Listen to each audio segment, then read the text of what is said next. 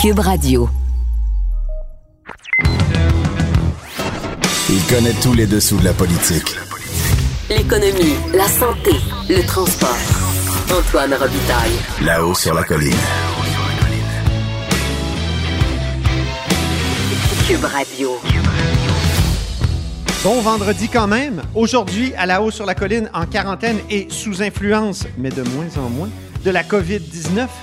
Être chef de l'opposition en période de crise, ce n'est pas facile. On en parle avec Pierre Arcan, chef parlementaire libéral, qui est aussi député d'Outremont. D'ailleurs, il nous raconte les interventions qu'il a faites auprès des communautés religieuses récalcitrantes aux consignes d'éloignement social.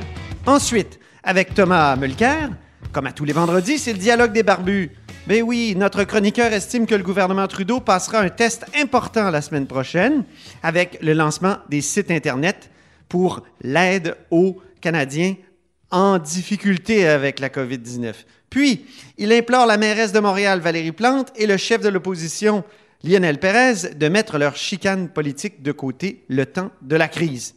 Mais d'abord, mais d'abord, il y a un vadrouilleur avec nous au bout du fil. C'est Alexandre. C'est encore Alexandre.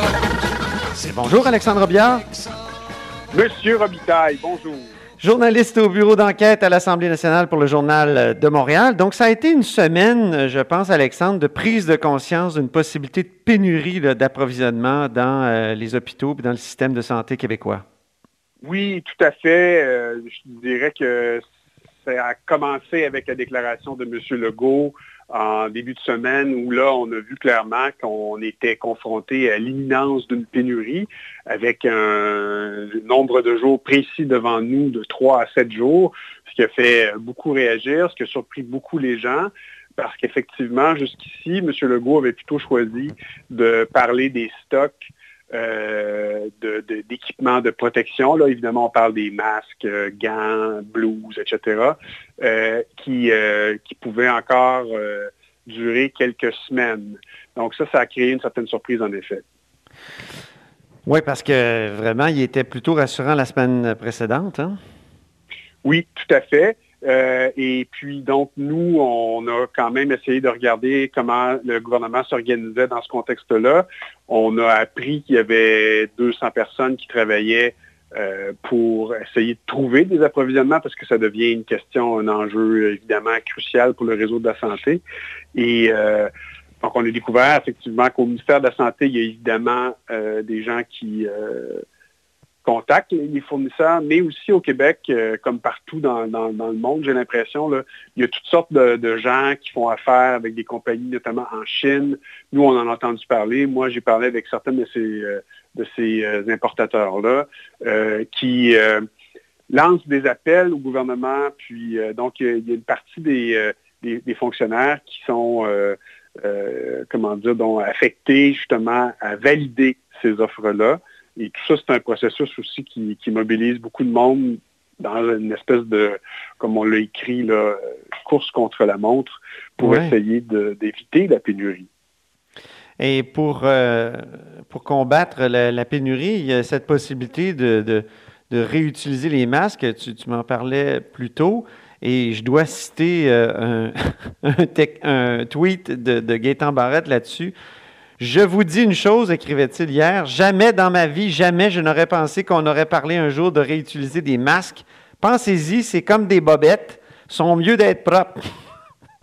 Il nous a bien fait rire avec ça, mais c'est vrai quand même qu'on n'a pas l'habitude de réutiliser ce, genre de matériel-là dans, le monde euh, médical.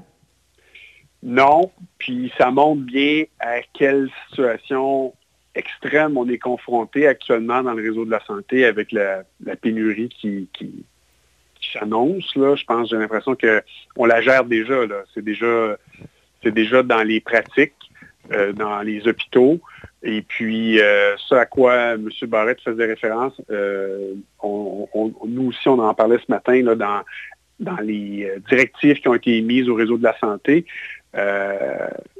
donc, il y a tout un paquet de consignes justement pour récupérer les, euh, les équipements, pour les nettoyer, donc, on parle évidemment des, fameux masques N95 qui peuvent être utilisés, désinfectés, tant que ça dure. Oui, je ne sais pas combien de fois on peut réutiliser un N95. Est-ce que ça a été déterminé ou est-ce que c'est quelque chose de tellement nouveau qu'on ne sait pas trop? Moi, j'ai vu que ça pouvait euh, être un certain nombre de fois. que Je pense qu'il y a des, hôpitaux qui mettent en place des, euh, équipes de nettoyage. Donc, euh, les gens vont identifier leurs équipements, puis il va y avoir un suivi qui va être fait. Donc, c'est quand même nouveau. moi, un truc qui m'a frappé, au-delà du fait que dans les consignes, ils disent aux gens d'utiliser leur matériel plus longtemps qu'avant, etc. Euh, c'est aussi que pour les visières, puis le fameux euh, respirateur N95, une des solutions qui est mise de l'avant en cas de pénurie, c'est d'affecter des gens qui ont déjà eu le COVID-19, donc des employés du réseau de la santé, auprès des patients en disant qu'ils ont été immunisés. Donc ça, c'est ça montre vraiment que quand on a cette hypothèse-là sur la table, on, on est prêt vraiment à manquer d'équipement. Ah oui, OK. Donc, euh, moi, si j'avais la formation nécessaire, vu que j'ai le COVID-19 et que j'en sors, je pourrais avoir un boulot dans le monde de la santé, Alexandre? Ben, écoute, il y a, peut-être un sideline euh, que tu peux te trouver. Là. ça, je vais arrondir mes fins de mois en faisant ça. faire de l'argent avec le virus. Après avoir, après avoir vendu mon plasma, Alexandre, parce qu'il paraît que le plasma des, gens qui sont guéris de la COVID-19 euh, vaut cher. Bon, ben, tu vois, ça a valu le coup. Parlons maintenant de ces informations qui nous font croire que les Américains détourneraient des cargaisons de masques notamment. Et que ce soit vrai euh, ou faux, est-ce qu'il ne faudrait pas, Alexandre, se développer là, à nous là, une souveraineté sanitaire dans les prochaines années? Oui, bon, c'est sûr que ça, je pense que c'est en train de se mettre en place de toute façon. Oui. Euh, on, voit, là, moi j'ai parlé avec euh, euh, des, entreprises là, qui sont en train de convertir leur ligne de production pour répondre à la demande. Mm-hmm. on ne sait pas exactement si c'est un effort de guerre qui va être temporaire avec la situation actuelle, parce qu'il faut quand même imaginer que sur le plan des coûts, hein, parce que ça, c'est ça qui est la question, là, la main-d'œuvre est meilleur marché généralement en dehors du Québec. Il faut, se le dire. Ça dépend pourquoi. ces produits-là, ils ne sont pas fabriqués au Québec pour une raison. C'est principalement parce qu'ailleurs, la main-d'œuvre coûte moins cher. Mm-hmm. Donc, est-ce que dans le contexte actuel, on va, euh, dans le contexte actuel de, démondialisation, on en a parlé, est-ce que, euh, bon, on va être capable de dire, ben, ça, on, on se le paye, puis euh, ça coûtera ce que ça voudra, puis nos, euh, équipements de protection médicale, on les, on les mhm. fait chez nous. C'est possible.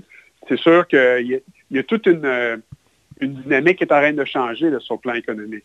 Donc, jusqu'à quel point ce secteur-là il va être viable s'il se développe, parce qu'il va se développer au moins de façon temporaire pour répondre à la pénurie actuelle, puis assurer une forme d'autonomie et d'autarcie, parce qu'on mhm. comprend que là, c'est tellement la course pour ces, euh, ces produits-là que tout a l'air d'être permis. On l'a ben oui.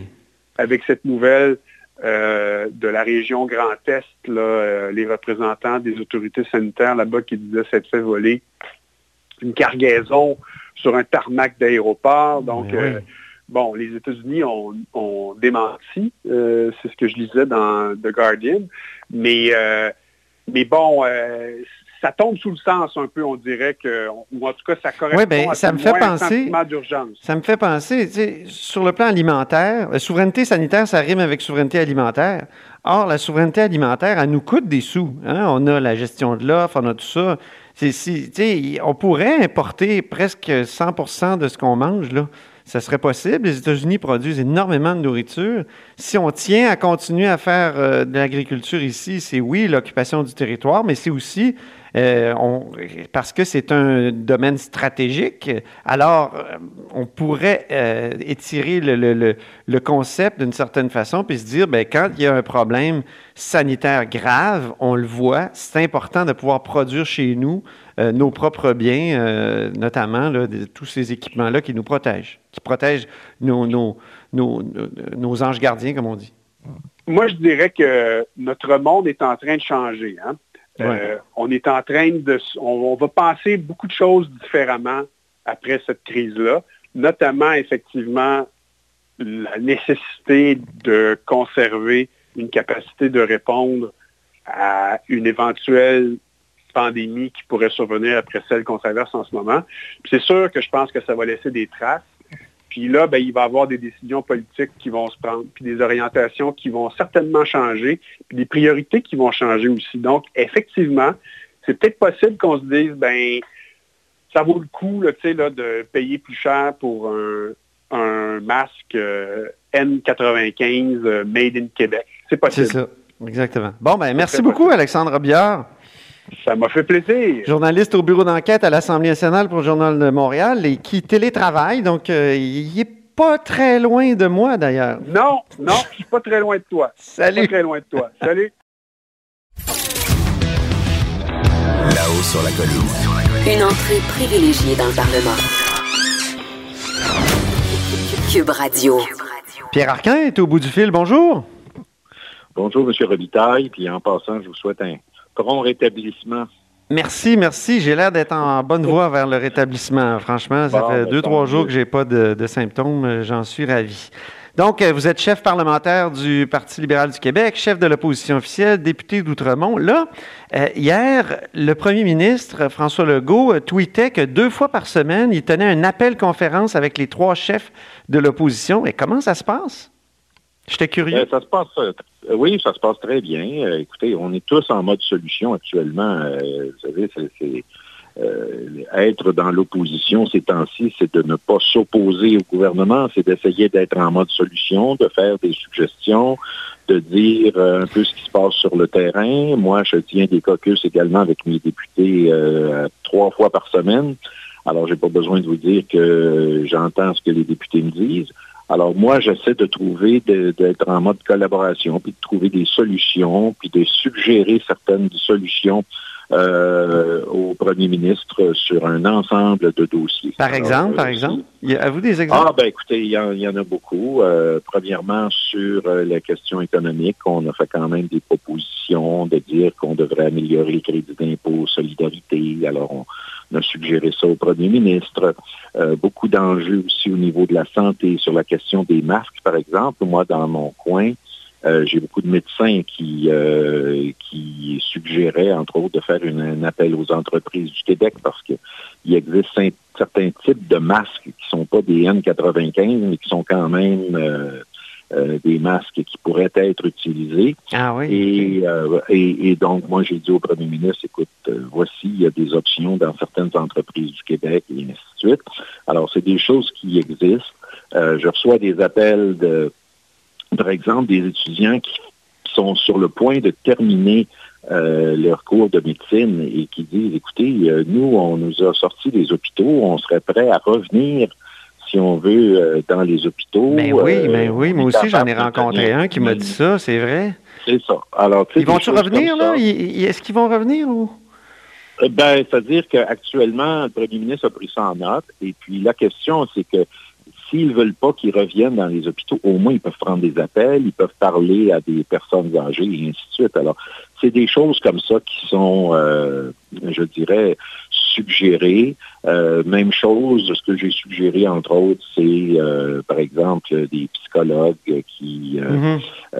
sont au privé et les gens ont tellement peur de manquer d'argent et euh, surtout ceux évidemment qui ont perdu leur emploi, qu'ils n'appellent plus les psychologues alors qu'on vit dans une période de grande anxiété. Ben alors j'ai sensibilisé par exemple le premier ministre à ça. Ce sont des genres de choses là qu'on qu'on essaie de faire pour essayer de guider un peu le gouvernement dans ça parce qu'on a tous besoin les uns des autres. Vous dites que vous tenez des caucus euh, plusieurs fois par semaine. Est-ce qu'il y a des membres du caucus qui auraient envie d'être plus critiques face, face au gouvernement?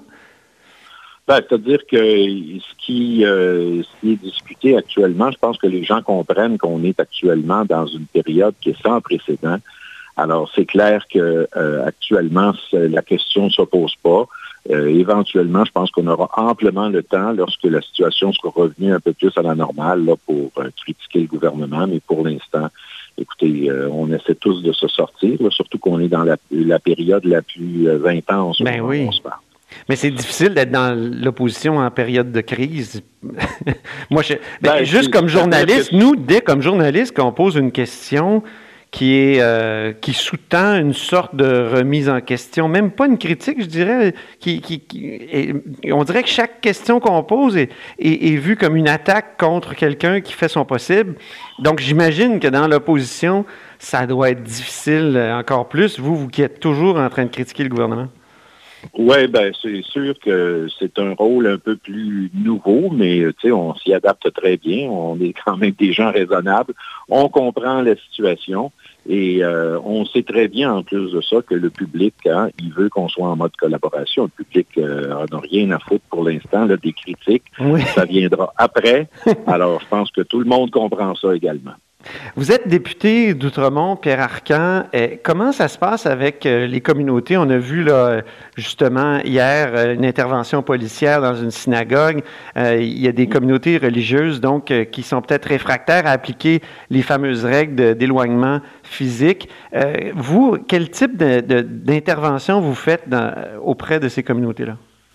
Ben, moi, j'ai appelé les leaders des communautés dès que, évidemment, ça s'est, euh, dès que les directives ont été connues, là, euh, autour du 12-13 mars, là, dans- à ce moment-là, Oui. euh, de la part du gouvernement. Moi, j'ai appelé les leaders. Les leaders ont très bien compris euh, la situation et euh, se sont engagés. Vous avez vu d'ailleurs qu'ils avaient fermé les synagogues et tout ça. Donc, euh, ça, ça s'est euh, déroulé correctement. Mais comme dans n'importe quel euh, groupe, comme vous le savez, il y a des, j'appelle ça des, des gens qui font moins attention. Ben oui. Et donc, évidemment, la, la situation hier à Outremont, il y a eu un cas. Euh, mais euh, écoutez, euh, de façon générale, en tout cas, on a l'appui des leaders, puis c'est ça qui est important. Les leaders actuellement euh, comprennent très bien la situation. Il n'y a personne qui, qui remet ça en question au moment où on se parle. Il faut juste, évidemment, s'assurer que tout le monde suit, euh, comme Mhm. c'est le cas un peu partout. Est-ce que ça vous a amené euh, à, à refaire euh, une intervention aujourd'hui même? Ou est-ce que vous Oui, planifiez de le faire? leader également parce que je voulais savoir ce qui s'était passé et ainsi de suite. Et euh, j'ai appelé le leader euh, de la communauté, mais euh, qui m'a dit qu'il lançait le mot d'ordre et qu'il comprenait très bien la situation. Surtout qu'un des, des personnages, si on veut, à Outremont, les plus importants, qui est, qui est le propriétaire d'un qui est un magnat immobilier euh, qui s'appelle Horace Dev, là, M. Rosenberg, il Oui. est actuellement à l'hôpital et Ben oui. euh, est aux soins intensifs. Alors, pense que ça frappe évidemment euh, l'imaginaire de la communauté. Alors, je pense que tout le monde veut prendre ça très au sérieux. Là, la course à la direction au parti est suspendue. Euh, J'y pense, le vous, ça, rallonge votre mandat à la tête euh, du parti, en fait, comme chef parlementaire du PLQ. Quand vous l'avez appris, comment vous avez réagi? Vous êtes-vous dit, ah, j'étais fatigué de ça, ou vous avez dit, ben non, j'aime bien ce boulot? Ben, écoutez, euh, moi, je suis là pour servir. Alors, euh, je peux pas vous dire que j'avais une réaction ni positive ni négative. C'était pas mal neutre. Ah, OK. Euh, à ce niveau-là, j'étais, euh, j'ai dit, écoutez, si les gens me font confiance puis qu'ils ont encore besoin de moi, c'est sûr que je vais le faire pour le temps que ça va euh, durer en termes de, de chef intérimaire puis chef des troupes libérales euh, durant cette période-là. Mais euh, c'est sûr que le congrès va avoir lieu là, aussitôt qu'on sera euh, vers la fin là, de, de cette, euh, de cette pandémie-là. Et on ne sait pas quand sera la fin de cette pandémie. C'est ça qui est capotant. C'est ça qui est un peu, euh, qui est un peu euh, fatigant. Mais euh, écoutez, moi, je, les gens actuellement au début disaient bon ben euh, fin avril, euh, début mai. Là, on est au début juin. Alors, on verra comment les autorités vont euh, vont voir les choses aller d'ici ce temps-là. Et on, va se fier évidemment à leur expertise. C'est vrai, c'est ça. Vous qui avez été chef d'entreprise, en, en terminant ma dernière question, comment vous- est-ce que vous, comment dire, comment vous auriez agi si, si vous aviez eu à faire face à une affaire aussi euh, inusitée que cette pandémie? Ben, c'est-à-dire que c'est sûr que euh, si j'avais été euh, chef d'entreprise, la première chose, c'est évidemment de garder le maximum d'employés euh, à ton emploi. C'est sûr que ça, il faut essayer de limiter les dégâts. Euh, si tu es obligé de faire des mises à pied, il faut vraiment que ce soit parce que tu n'as pas le choix, parce que là, tes revenus, euh, à un moment donné, c'est une question de survie dans ce cas-là. Euh, il faut quand même essayer. un des travers, parmi les travaux les plus importants qu'on doit faire, c'est évidemment lorsqu'on est chef d'entreprise, c'est de maintenir le moral des troupes, c'est de s'assurer que les employés demeurent fidèles, mm-hmm. c'est de s'assurer qu'on soit prêt à la reprise. Il faut penser euh, vraiment quelques semaines à l'avance, puis se dire, écoutez, dans les prochains euh, euh, les prochaines semaines, les prochains mois, là, la situation va revenir à la normale. Alors, il faut être prêt et c'est comme ça qu'il faut agir et essayer de garder notre monde le plus longtemps possible. Bien, ben merci beaucoup, euh, Pierre Archange. Merci pour avoir euh, consacré du temps à la hausse sur la colline. Ben, très bien, Antoine. Et encore une fois, là, repose-toi et reviens-nous en pleine forme. Merci beaucoup. Donc, c'était Pierre Arcan, chef parlementaire du Parti libéral du Québec, chef de l'opposition officielle, puis député d'Outremont. Vous êtes à l'écoute de là-haut sur la colline. Antoine Robitaille. Le philosophe de la politique. Là-haut sur la colline. Cube Radio. Et Thomas Mulcair est au bout du fil. Bonjour. Allô, Antoine. C'est le dialogue des barbus du vendredi. Pas attendu. un barbu covidien, puis un autre dans le fond des bois? Dans le fond des bois, j'ai même fait du sirop d'érable cette semaine, alors tu vois, oui. Fabuleux. On est, bien protégé dans ce coin-ci si on respecte toutes les règles qu'on nous donne. Le programme fédéral, maintenant, euh, tout se joue la semaine prochaine, m'écris-tu? Je pense que tu as raison, mais il y a l'ombre de Phoenix, non? Exactement. c'est ça, c'est le moment de vérité. Parce que M. Trudeau, d'une manière générale, même avec sa manière de répéter les mêmes lignes, a quand même fait avancer un programme basé sur le modèle danois, oui. qui est fort intéressant. Les Danois étaient les premiers à dire, écoutez, là, on ne va pas commencer à, à changer les règles d'assurance emploi puis tout mettre le monde dans le système. On va subventionner directement leur salaire si l'employeur maintient le lien d'emploi. Ça, c'était brillant parce que ça permet de sauter par-dessus le, goulot d'étranglement qu'on va avoir de toute façon avec l'assurance emploi et c'est brillant si on réussit. Ils ont même réussi à l'étaler dans le temps parce que ça va sortir lundi et sur quatre jours, lundi, mardi, mercredi et jeudi. Et selon notre date de naissance. Donc, les janvier, février, mars, et ainsi de suite.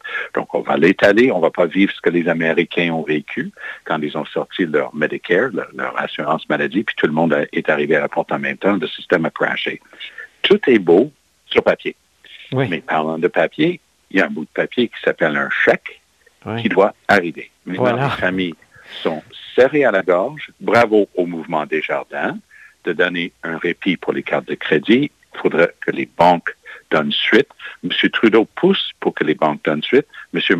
Morneau, pousse dans l'autre sens, disant laissez les banques tranquilles. On va voir lequel des deux gagne. Mais d'une manière générale, on peut dire que pour M. Trudeau, c'est un moment de vérité. S'il réussit son coup, si, si les chèques commencent à arriver, les dépôts se font dans les banques, ça va avoir été un très bon coup pour lui. Dans le cas contraire, évidemment, il sera jugé euh, probablement très sévèrement. Tu veux me parler aussi des blocages des frontières par les provinces, ce qui n'est pas prévu par la Constitution euh, canadienne eh, du Dominion? Alors, euh, qu'en est-il? Est-ce que tu penses qu'on devrait interdire les provinces de protéger leur territoire? Ah ben alors, ça a commencé. Pour une fois, les, gens ne peuvent pas dire que c'est le Québec qui a commencé le bal parce que mercredi, il y a neuf jours, c'est le Nouveau-Brunswick qui a commencé à limiter les allées et venues du Québec. Oui. Et donc, il y a quelques jours maintenant, euh, le, ben, déjà samedi dernier, Québec aurait a faire la même chose vis-à-vis du Nouveau-Brunswick. Et il y a quelques jours, on a commencé à fermer des ponts, par exemple, entre Ottawa et Gatineau et entre Hawkesbury et Grenville-la-Chute, euh, du côté québécois. Et pourquoi tout ça? Une des premières préoccupations, c'était le nombre de personnes qui allaient en ville et se déplaçaient vers les régions de villégiature et faisait des allers-retours dans ces régions un peu plus éloignées, un peu en dehors, on avait un taux beaucoup moins élevé. Alors, on ne voulait pas commencer à connaître le même pic, le même niveau euh, de contamination qu'on avait connu dans les grandes villes. Donc, ils étaient obligés de commencer à agir pour restreindre la population et le gouvernement du Québec a émis une directive, leur 13e directive cette semaine pour notamment des régions comme un peu plus haut dans les Laurentides, la Nodière et ainsi de suite. C'est largement respecté. Pour l'instant, ce n'est pas un blocage systématique, mais la police est quand même là. Et on va voir si ça commence à porter fruit parce que on nous parle toujours de la même chose. Au cours de la prochaine semaine, dix jours, on doit s'attendre vraiment à ce que ça frappe de plein fouet en termes de statistiques. C'est le moment qui les préoccupe le plus. Puis, euh, dans, ces moments-là, moi, je remarque que les journalistes et leurs questions énervent beaucoup de monde. Est-ce que c'est pas ton impression aussi? Est-ce que on a des reproches, euh, est-ce qu'il y a des reproches légitimes qu'on a à faire à, la presse ou est-ce qu'il y a, euh, est-ce qu'on... La, presse, et, je pense que François Legault donne le ton. Il dit la presse joue un rôle fondamental dans notre société et ça, c'est toute son expérience qui se joue. Même si tout le monde l'aime, y compris moi, euh, je trouve que Horacio Arruda a fait une petite erreur cette semaine quand il a traité les journalistes. C'est pigeon euh, messager. Oui, pigeon, voyageur, ben oui. pigeon voyageur. Oui, oui, oui, oui. ça, on l'a pas aimé. donc, ça, c'était pas très bien accueilli. Et Mme McCann fait un bon travail, mais lorsqu'il y a une décision qui est prise, par exemple, on a eu ça à Shawinigan, on a, euh, on a coupé court à, la quarantaine de, 14 jours, l'isolement pour plusieurs personnes dans un centre qui était plein de COVID-19. Et c'est légitime de dire, ben, pourquoi dans ce cas-là? Il faut répondre. Et d'une manière générale, il y a de la frustration et de l'impatience parce que les journalistes n'arrêtent pas de dire, ben, écoutez, là, est-ce qu'on peut commencer à avoir l'heure juste de vos propres pronostics? C'est quoi les prédictions, les prévisions, c'est quoi? Aujourd'hui même, Doug Ford, qui, qui, avait une bonne phrase hier, il a dit, écoutez, vous avez le droit d'avoir toute l'information que moi j'ai. Ah ben moi, j'ai trouvé ça bien. Parce que la réplique à Québec, c'est non, non, non, on ne veut pas alarmer, on ne veut pas ci, on ne veut pas ça. Non, à un moment donné, si les gens doivent se préparer, c'est différent de se préparer, d'être isolé pendant 15 jours et pendant 15 semaines. Il y a une différence. Mm-hmm. Alors, le public a le droit de commencer à savoir est-ce que c'était vrai, ce qui est sorti dans le National Post cette semaine, que les hypothèses du gouvernement fédéral s'échelonnent jusqu'au 1er juillet? Si oui, le public a le droit de savoir, à mon point de vue, Antoine, et les journalistes ont totalement le droit, en notre nom, de poser cette question-là et d'insister d'avoir une réponse. Mm Ben oui, je, le trouve aussi. Mais si tu savais les messages euh, très durs qu'on reçoit. Je, tu fais de aussi poser une Peut-être qu'il y a un ton euh, habituel des courriéristes parlementaires qui est à remettre en question. Moi, je trouve que ce ton-là a été pas mal adouci oui, euh, je suis d'accord avec toi là-dessus. Mais en même temps, j'ai peur qu'on soit en situation de guerre et quelle est la première victime en situation de guerre? La vérité. C'est l'information, mais ben oui. C'est ça. Donc, il, faut, il faut continuer, moi, je pense, à, à se battre. Oh, j'ai employé un mot à la Trudeau. Continuer. Dernier sujet, mon cher Tom. Euh, on était en train de, oui. Oui, on est, oui, c'est ça. On continue de travailler. on, est, on, est en train de continuer de travailler. C'est ça. Chicane à Montréal, euh, entre Valérie Plante et Lionel Perez, tu trouves qu'il devrait s'élever un peu euh, au-dessus de la mêlée? Ah oui, euh, je pense que c'est de très mauvais augure si Mme Plante commence à essayer d'attaquer Lionel Pérez qui dit que lui faisait juste euh, être sur, euh, devant sa maison pour saluer les voisins. Oh, je ne sais pas, j'étais pas là. Mais tout ce que je sais, c'est que Mme Plante a joué de la politique avec ça tout de suite.